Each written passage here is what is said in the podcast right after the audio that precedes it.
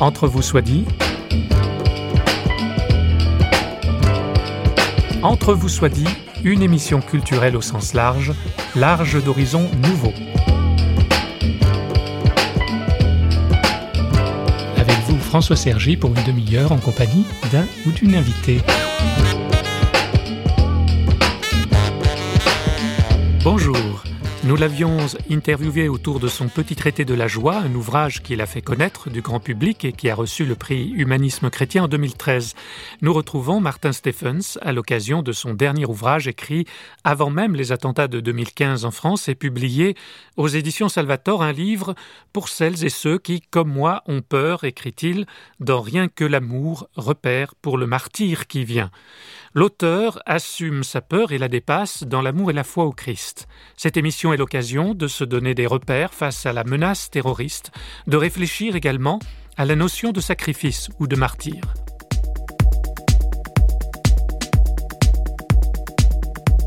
Deux courtes contributions viendront éclairer ou appuyer les propos de notre invité. Ce sont celles de Sami Aldib, d'origine palestinienne et citoyen suisse, chrétien de conviction. Il est professeur des universités et traducteur du Coran. Et notre troisième et dernier intervenant est professeur à la faculté Jean Calvin d'Aix-en-Provence et apologète du christianisme, Yannick Imbert. Nous retrouvons sans plus attendre Martin Stephens dans la cour du lycée où il enseigne à Metz. Il nous explique les circonstances dans lesquelles il s'est senti poussé à écrire ce que son éditeur appelle une grande méditation sur l'imitation de Jésus-Christ dans un contexte de persécution antichrétienne. J'ai écrit ce livre il y a, ça va faire maintenant un an, et je regardais un peu dans les yeux cette euh, violence euh, possible qui pouvait s'abattre sur nous. Je me souviens que le déclic, ça a été euh, l'exécution des Coptes égyptiens sur les rivages de la Libye et, et l'État islamique qui regardait, qui regardait Rome en disant on arrive. Et je suis père de famille et aussi issu d'une famille qui a essuyé le totalitarisme nazi. Je sais par ma formation que le XXe siècle était un siècle euh, qui a pu créer des mécaniques à écraser l'homme. Et je me suis dit, mince, ce genre de mécanique revient. Et la menace, elle n'est pas simplement extérieure. Hein. Vous écrivez en introduction à vos propos, cet ennemi, c'est aussi nous-mêmes. Oui, c'est ça, et, je crois que euh, notre ennemi est toujours notre ennemi, c'est-à-dire il nous raconte toujours quelque chose de nos propres défaillances, et c'est très important de le savoir parce que sinon euh, on croit que, que ce mal n'est qu'extérieur, alors qu'il se peut que, que des attitudes, des, des voilà, des, des, penchants euh, nourrissent notre ennemi. Et, et, donc je crois que pour entrer dans, dans un combat qui soit fécond, il faut aussi que ce soit un combat spirituel combat, menace. Euh, quelle est cette euh, menace? Vous avez écrit suite aux attentats de 2015, euh, mais est-ce que c'est bien uniquement la menace islamique? Alors j'ai même écrit ce livre, il est paru même deux ou trois semaines avant les attentats du 13 novembre 2015. Et, et quand on dit État islamique, il y a d'abord État. Et je crois que vraiment, oui, au sortir du XXe siècle, on ne peut que être stupéfait par cette invention de l'homme par l'homme pour écraser l'homme, qui est l'État Léviathan, l'État Moloch, cette, cette mécanique. Et au fond, quand on voit euh, Ponce Pilate et Caïphe, on, a déjà la puissance de l'État, Ponce Pilate, on a déjà Caïphe, l'homme religieux, et on a un homme qui est nu et qui va souffrir de ces deux puissances conjuguées, qui est euh, le Christ en croix. Et finalement, euh, quand je dis islamique, l'État islamique, évidemment c'est la menace actuelle, mais elle fait fond sur, sur voilà, tous ces processus par lesquels l'homme crée des mécaniques qui écrasent l'homme. On peut même penser à, Charlie Chaplin dans les temps modernes, si vous voulez. Quel est cet homme qui sort nu du, sein de, sa mère pour euh, se vêtir euh, d'armure propre à écraser tout être de chair? Pourtant, notre vieille civilisation occidentale n'est-elle pas héritière de valeurs judéo-chrétiennes propres à maintenir l'humain debout, fort de son éthique? On est dans une Europe qui a débrayé, c'est-à-dire qui n'arrive plus à embrayer, on a beaucoup de, mécanismes, même institutionnels, qui tournent à vide. On a même une économie parallèle, financière, qui tourne indépendamment de l'économie réelle. On a une, classe politique qui a du mal à embrayer avec euh, le peuple. Et, finalement, on se retrouve avec, euh, au niveau de l'Europe, par exemple, un légalisme très fort, mais qui a du mal à trouver son âme. Et cette Europe-là, qui n'a plus de racines, qui ne sait plus même d'où elle vient et quelle est sa vocation propre, dont le pape François dit que c'est une maison de retraite, eh bien, euh, cette Europe-là a en effet du mal à, se dire qu'il y a quelque chose de formidable dans ces valeurs et qu'il y a une sève qui irrigue ces valeurs. Donc finalement, ces valeurs, ça devient quoi? Des droits individuels dont on espère jouir individuellement le plus longtemps possible. Et donc on est d'autant plus vulnérable face à une menace euh, de l'islam qui prétend venir, elle, avec des valeurs sûres, euh, c'est ça? Oui, c'est ça, avec une, transcendance affirmée. C'est Nietzsche qui disait l'homme euh, préfère n'importe quel sens à pas de sens du tout. Et ça, on l'a un peu oublié. On s'est dit, mais au fond, compter nos points retraite, ça va suffire à la jeunesse. et en fait, ça ne lui suffit pas. Elle préfère n'importe quel sens à pas de sens du tout. N'importe quel sens, ça peut être aussi, eh bien, l'aventure de participer à une sorte de jeu vidéo réel, euh, l'aventure que lui propose euh, Daesh, par exemple. Comment lutter contre Daesh? Comment lutter contre cette menace dont on a compris qu'elle déborde euh, la menace islamique, stricto sensu?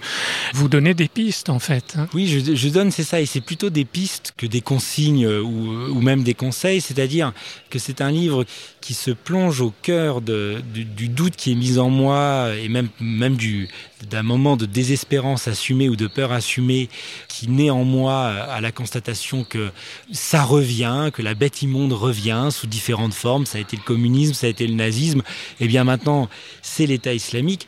Donc la chose revient, je me mets à l'intérieur et en effet, dans cette obscurité, je, je vois quels pourraient être les repères lumineux. Et parmi ces repères lumineux, eh bien c'est c'est en effet se dire que si notre ennemi se, se nourrit de nos carences, eh bien regardons nos carences et puis demandons-nous, bon sang, de quoi l'être humain a faim et pourquoi. Je vois, je fais partie d'un système scolaire qui quand même a tendance à amputer l'être humain d'une de ses dimensions. Les élèves savent qu'ils sont un corps et un psychisme, euh, c'est-à-dire euh, la diététique et la psychologie ou la psychanalyse devraient suffire. Non, on est vraiment blessé vers Dieu, blessé par le haut, blessé pour accueillir quelque chose de plus grand, on est aussi esprit. Et je crois que vraiment on ne peut euh, se soigner contre Daesh que en réactivant cette cette dimension qui fait en l'homme un creux assez, assez grand pour que résonne en lui ce Dieu qui nous appelle.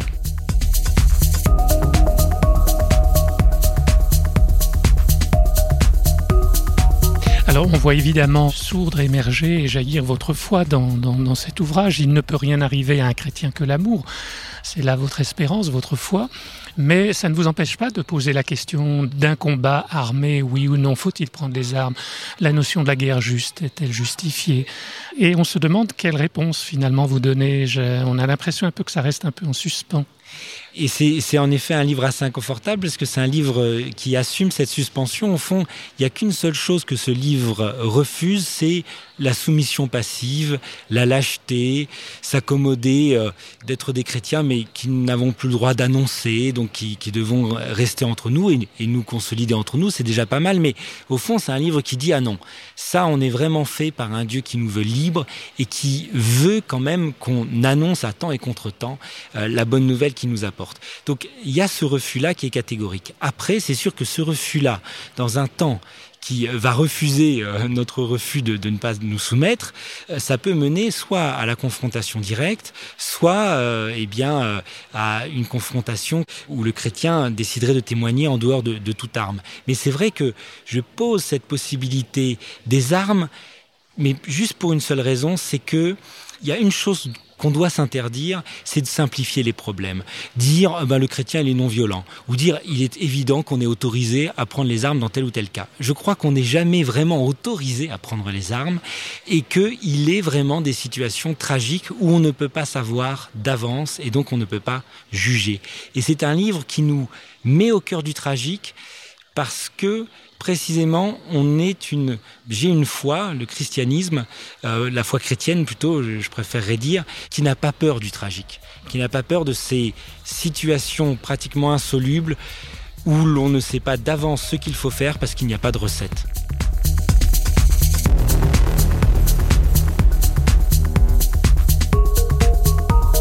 Ça peut aller jusqu'au martyr, hein, c'est dans Repère pour le martyr qui vient. Et là, on se dit, mais on est comme en miroir par rapport aux islamistes qui s'offrent en sacrifice, qui en martyr en quelque sorte. Quel sens vous donnez à ce mot de, martyr en, tant que chrétien? De quoi s'agit-il? Eh bien, évidemment, il ne s'agit pas d'être dans la surenchère par rapport au martyr, même si je rappelle quand même que euh, le, le martyr chrétien, c'est jamais un martyr qu'on veut, dans lequel on se précipite. Euh, comme disait Nietzsche, ce serait simplement une façon élégante de renoncer à la vie, de se suicider. Et donc, ça n'est pas ça. Mais par contre, le martyr, qui veut dire témoignage, c'est témoigner de sa foi, voilà, envers et contre tout. Et alors là, vraiment, euh, ce qui me paraît euh, important, c'est que le chrétien ne peut pas euh, vouloir le sacrifice parce que le sacrifice a déjà eu lieu. C'est le sacrifice de Jésus sur la croix. c'est un sacrifice, comme le dit saint Paul, une fois pour toutes. Ce qui n'empêche qu'il y a des occasions pour les chrétiens de, sacrifier, ne serait-ce que, je cite le psaume 51, il y a un holocauste à faire, c'est un sacrifice d'action de grâce. Donc il faut bien sacrifier des choses dans notre vie, euh, sacrifier notre fine bouche, euh, nos complaisances à la tristesse. Et même je crois que dans tout amour, il y a une part, si vous voulez, de, de renoncement. Ouais, de renoncement, de renoncement joyeux. L'amour de mon prochain qui ne me demanderait absolument aucun sacrifice. Je ne sais pas. Je crois que voilà donc euh, je, je réhabilite ce mot sacrifice, mais avec cette prudence quand même de dire que ça n'est pas quelque chose qu'on doit vouloir pour lui-même et surtout parce que sinon on finirait par imiter ceux qui nous menacent. Face à la menace de l'amour et des mots, cela fait-il le poids? Ben, non seulement ça, ne fait pas le poids, et, c'est pour ça que le livre vraiment pose la question de la violence, vraiment très franchement, de la violence qu'on peut opposer à la violence. Et euh, même Jésus ne, simplifie jamais les problèmes, et il se fait l'ami du centurion. Il dit pas, mais quel est le métier que tu fais? Après, ça invite évidemment à des itinéraires de conversion, mais déjà poser très franchement l'éventualité de la violence. Alors, à l'inverse, on me l'a aussi beaucoup reproché en me disant, mais non, un chrétien, il est non violent. Bon, je me dis, mais si jamais je ne prends pas l'épée pour ne pas périr par l'épée, ou si jamais je suis pris de court et que finalement je ne veux pas me renier et que j'affirme ma foi face à des gens pour qui eh bien c'est un casus belli ou voire même une occasion de, de, de m'ôter la vie que d'affirmer ma foi, eh bien quels pourraient être les repères, les repères et non pas les raisons qui nous feraient accepter le martyr, mais les repères qui nous permettraient de le traverser ce martyr. Et quels sont ces repères? J'en évoque plusieurs. Déjà, euh, vraiment euh, se dire que cette vie-là, elle est vraiment infiniment belle et bonne, vraiment. Mais attention, comme le disait Simone Veil. Il y a du détachement. Voilà. Ben, du détachement, c'est-à-dire que le cœur de cette vie bat en dehors de cette vie. Si on se met à idolâtrer les biens terrestres, on est captif d'eux. Et la liberté, hein, pour moi, un saint, c'est quelqu'un qui aime tellement la vie qu'il est prêt à la donner pour plus que sa vie. Et au fond, il faut avoir cet amour de la vie qui va au-delà de la vie, sinon on se met à, s'accrocher à, cette vie et à être euh, quelqu'un qui subit le fait d'être en vie. Donc il faut avoir même cette liberté de se dire que la vie avec un, V majuscule, elle est plus grande que ma vie. Et d'ailleurs, l'espérance chrétienne se nourrit de cela, de cette, on pourrait dire, relativisation de ma vie par rapport à une vie plus grande. Et ça, mine de rien, euh, ça peut nous aider euh, si jamais la, catastrophe se faisait plus ample.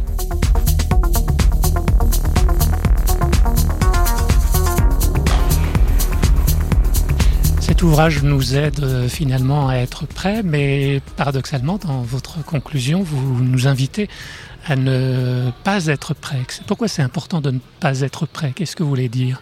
Eh bien, ne pas être prêt, pour moi, c'est ne jamais oublier que euh, le Christ lui-même a eu peur, a eu peur euh, au monde des, des, oliviers, et donc cette peur, lui-même, il l'a habité, et lui-même, on pourrait dire, il l'a divinisé puisque euh, le rôle de Jésus sur terre, c'est de vivre la contingence et la petitesse de notre vie pour en faire quelque chose de divin. Et ne pas avoir peur en se disant mais c'est bon, je suis prêt pour le martyr, ça y est, j'ai compris, c'est finalement faire de l'angélisme, c'est-à-dire c'est être un peu moins qu'un homme, c'est être déjà être mort alors que nous sommes vivants. Et ça, j'insiste beaucoup, nous sommes faits par un Dieu qui est un Dieu vivant. Donc on est fait par la vie et pour elle. On est fait par l'amour et pour lui. Et donc c'est un livre qui énonce le mal et qui ne veut surtout pas résoudre ou aborder le mal comme un problème. Le mal est un mystère et la seule chose qu'on peut espérer, c'est que le mystère du bien est plus ample que le mystère du mal. C'est peut-être d'ailleurs ça la croix. C'est le mal qui se déchaîne sans raison contre un innocent, mais cet innocent-là, c'est Jésus et il est en train de faire de, ce mal une déclaration d'amour, c'est-à-dire la preuve que le bien aura le dernier mot. C'est pour ça que l'Église à laquelle vous êtes attaché, vous dites qu'elle donne pas tant du sens que du sang c'est ça, c'est que je crois que l'Église n'a pas donné un sens au mal en disant, voyez, c'est bien, vous souffrez, c'est tant mieux pour la suite. Elle a donné du sens, c'est-à-dire à, à contempler le mystère de la croix. Et le mystère de la croix, c'est ça, c'est que l'amour fait même des lieux où le mal se déchaîne l'occasion de se déclarer. C'est ça pour moi le sens ultime de la croix. Avant de clore, Martin Stephens donne quelques conseils et revient sur cette peur légitime face à la violence et au terrorisme. C'est un livre qui part de ma peur, c'est-à-dire que, par exemple, après le 13 novembre, le 14 novembre, tout le monde à Paris disait même pas peur. Ben, moi, très clairement, euh, moi, ça me fait peur. Et en même temps, partir de cette peur, faire à partir d'elle, c'est aussi se donner une chance de la traverser, c'est-à-dire de découvrir que je n'ai peur pour ma vie qu'en tant que j'aime ma vie, que je n'ai peur pour les miens qu'en tant que j'aime mes enfants, ma femme, mes parents, etc. Et donc, que la source de la peur, c'est l'amour, mais la peur présente ce risque que née de l'amour, elle pourrait nous couper de la source euh, dont elle provient, c'est-à-dire de l'amour. Et donc, quand même, se recueillir et se dire je n'ai peur qu'en tant que ma vie est belle et bonne, me souvenir de ça et faire acte de mémoire de ça. Et donc, le deuxième conseil, c'est soigner cette qualité de lien qui me lie à mes enfants, à mes parents, à mon épouse, à mon voisin. Et je crois que la meilleure résistance, on est dans, un monde qui a du mal même à, à prendre le risque, par exemple, de, de mettre des enfants au monde. Le meilleur défi, c'est de continuer de prendre ce beau et douloureux risque de vivre. Mon enfant, je n'ai pour toi pas de promesses. Les hommes n'ont plus de sagesse. Ils sont allés mais sans retour. Mon enfant, dans cette folie qui n'a de cesse, le bonheur n'est-il que prouesse? Pourras-tu le connaître un jour?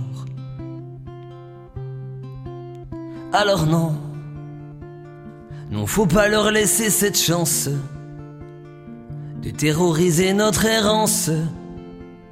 Au sombre répond la lumière. Mon enfant, t'es l'avenir, t'es notre chance. Bâti pour tous d'autres évidences pour tes rêves d'autres rivières. Mon enfant, pour des hommes qui se détestent, toi tu en hérites les restes. Ils sont allés mais sans retour. Mon enfant, pour une idée, un manifeste, pour diriger ou pour le geste dans cette violence sans recours. Mon enfant, les hommes éteignent les étoiles pour s'étreindre dans les scandales. Ils vont armer sur les faubourgs. Mon enfant, par des atteintes à l'expression, pour une prière sans religion dans cette violence sans recours.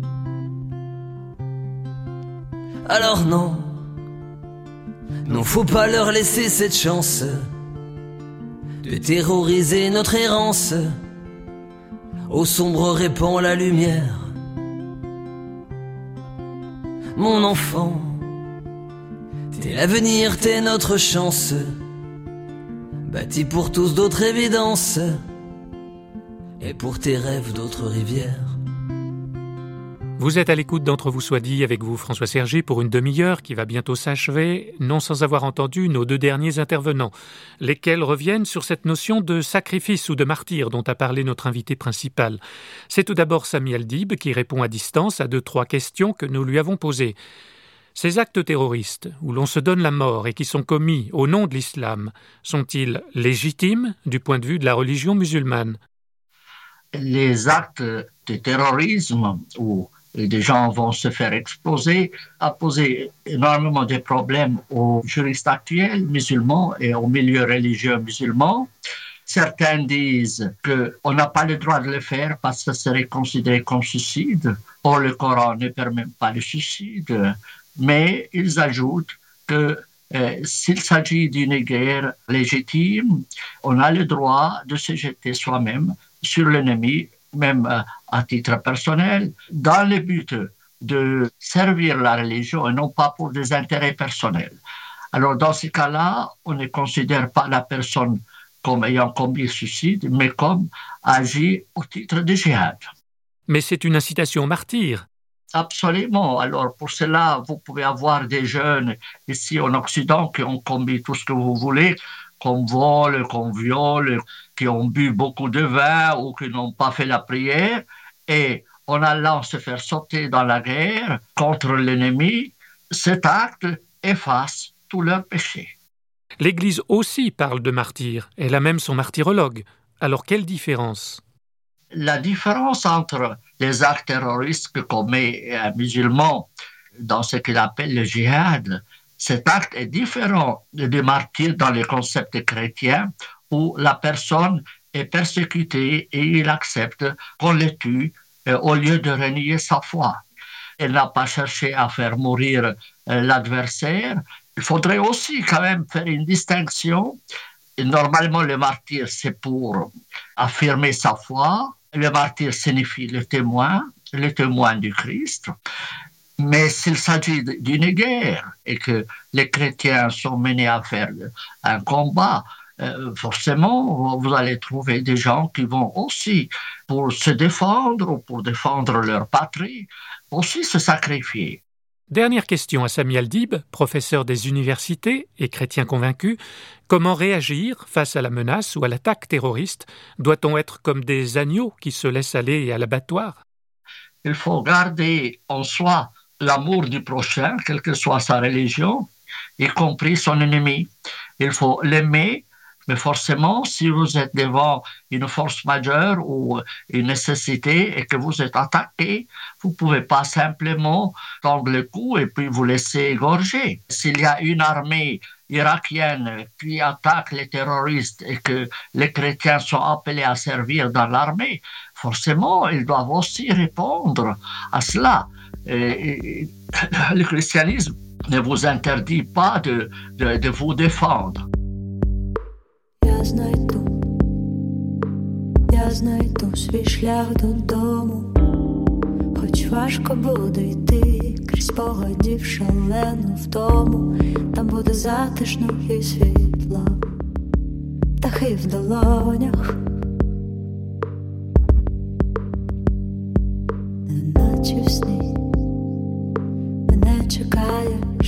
Додому, батьківський погляд, камені стіни,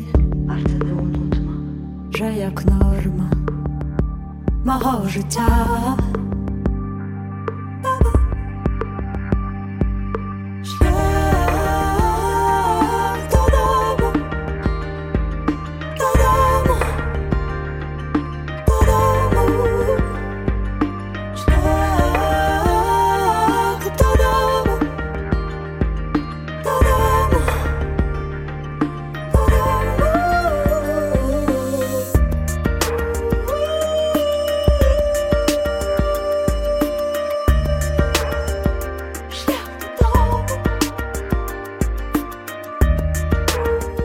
Imbert, professeur à la faculté théologie d'Aix-en-Provence, complète ou renchérit sur ce qu'il convient de faire d'un point de vue chrétien.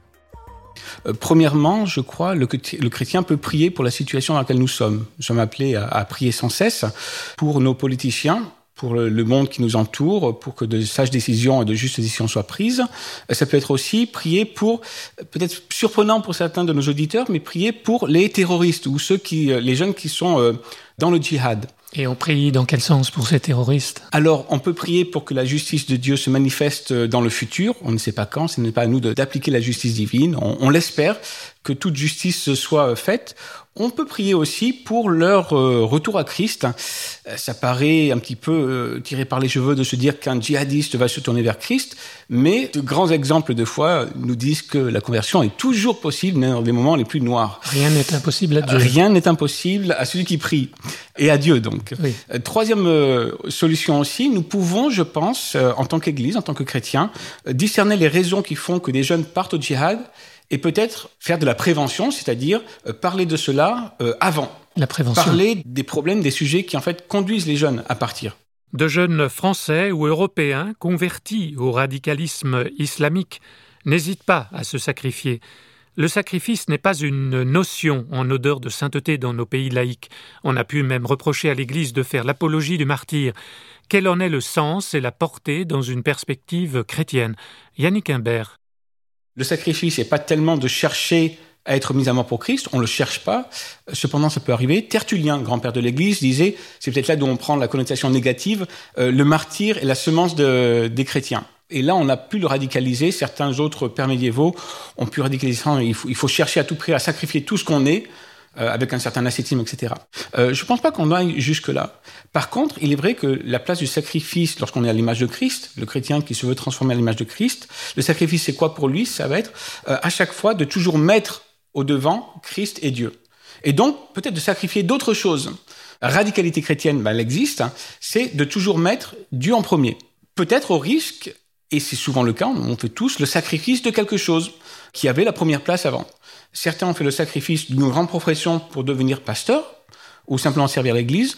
D'autres ont fait le sacrifice de rester dans le confort euh, occidental pour aller en mission ailleurs.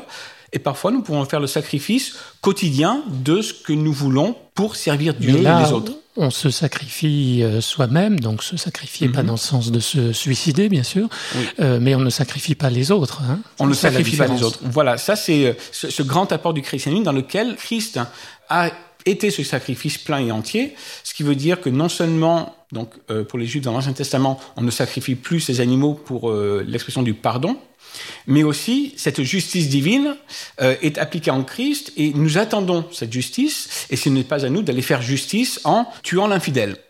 Le sacrifice est quelque chose de beaucoup plus intérieur qui est en fait à l'image de ce que Christ étant Dieu a sacrifié pour venir se faire homme, cette notion d'humilité qui est proche du sacrifice chrétien. Trading punches with the heart of darkness. Going to blows with your fear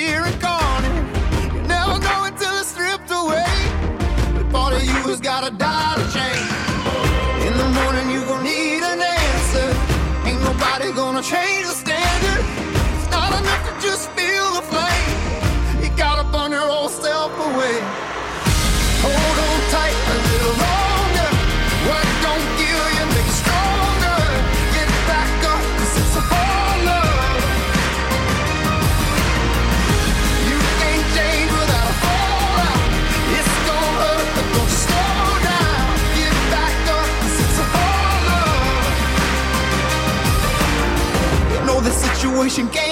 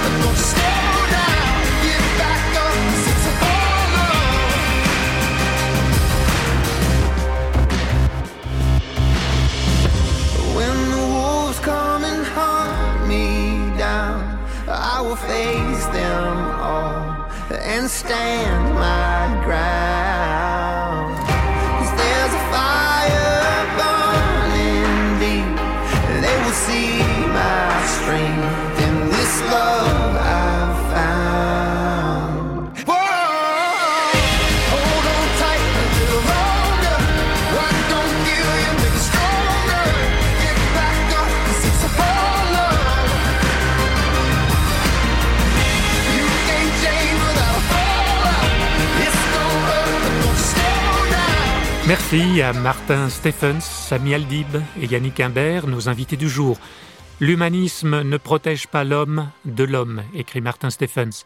Si Dieu s'est fait proche de l'humain en devenant semblable à nous, c'est ce que professe la foi chrétienne, n'est-ce pas pour nous protéger de nous-mêmes, de l'inhumanité dont nous sommes capables, aussi bien croyants qu'athées, n'oublions pas les atrocités du communisme soviétique. Je vous dis à bientôt, d'entre vous soit dit, une émission signée Radio Réveil.